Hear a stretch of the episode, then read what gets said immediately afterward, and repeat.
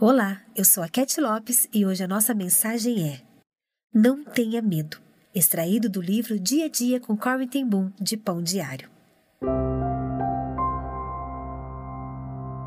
Jesus tomou todas as condenações que eram contra nós e as pregou na cruz. Ele o fez por você e por mim. Há muitos atos pecaminosos em nossa vida e todos nós deveremos comparecer diante de Deus no dia do julgamento. Temos recusado Jesus nesta vida? Então estaremos perdidos. Temos recebido Jesus nesta vida? Então nada temos a temer, pois ele destruiu as condenações que eram contra nós quando morreu na cruz por você e por mim. Que alegria!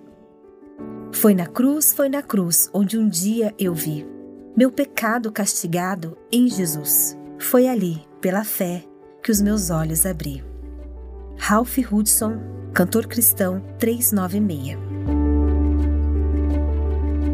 Eu, eu sou o Senhor e fora de mim não há Salvador.